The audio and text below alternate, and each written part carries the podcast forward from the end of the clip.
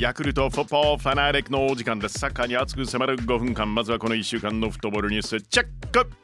FIFA 国際サッカー連盟は今月24日に予定されていたワールドカップヨーロッパ予選のプレーオフウクライナ対スコットランドを6月に延期と発表です。またヨーロッパ予選のプレーオフで今月24日にポーランドと対戦予定だったロシアについては不戦敗にすることも決定。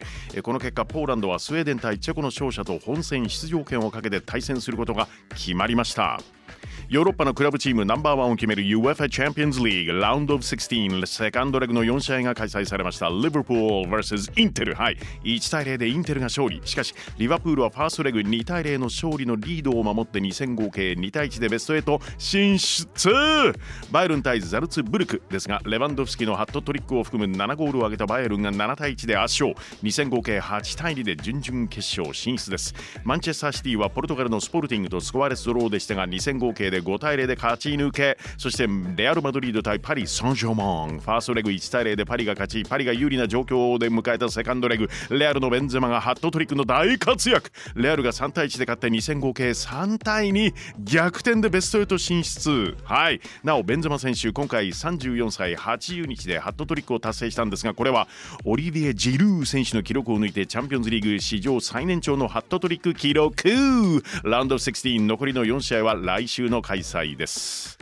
J リーグ J1 今週末のマッチまず今夜開催されるのがこれまで5試合未勝利の神戸対鹿島。明日土曜日暫定首位の横浜 F・ マリノスがアウェーで札幌戦ですね。暫定2位の川崎フロンターレはホームで名古屋。清水はセレッソ大阪岩田はガンバ大阪。FC 東京は広島湘南は京都柏は福岡との対戦です。あさって日曜鳥栖は浦和とのマッチアップ。後半はこの中からこのマッチをピックアップ。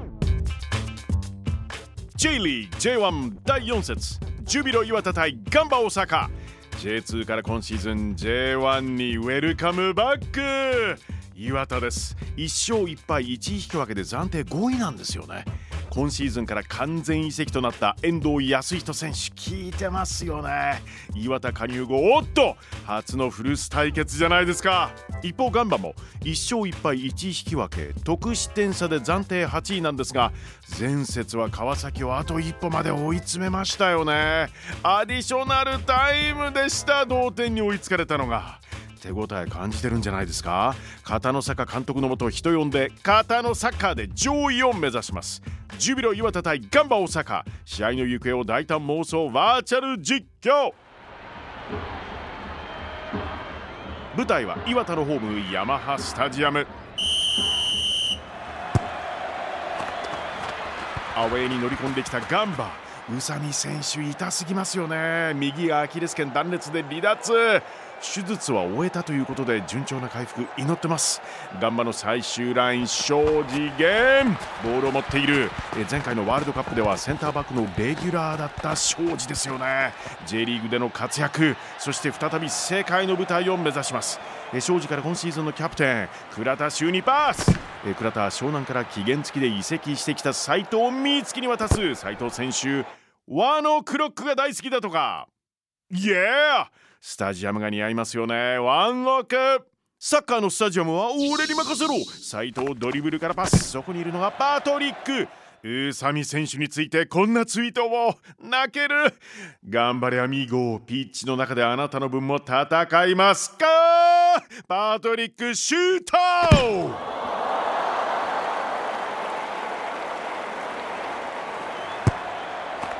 ホームのジュビロ。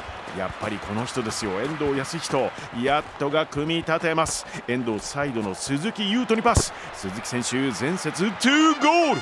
注目が集まってます。鈴木ドリブルで抜けていく中へパス。そこにいるのは2012年ロンドンオリンピックでの活躍が印象的だった大津祐樹大津選手も前節ゴール決めてますよね。大津遠目から打つか。いやパスを選択か。受けたのはフォワード杉本健佑ディフェンスを引きつける。マイナスのパス。そこに来た遠藤康人決めるか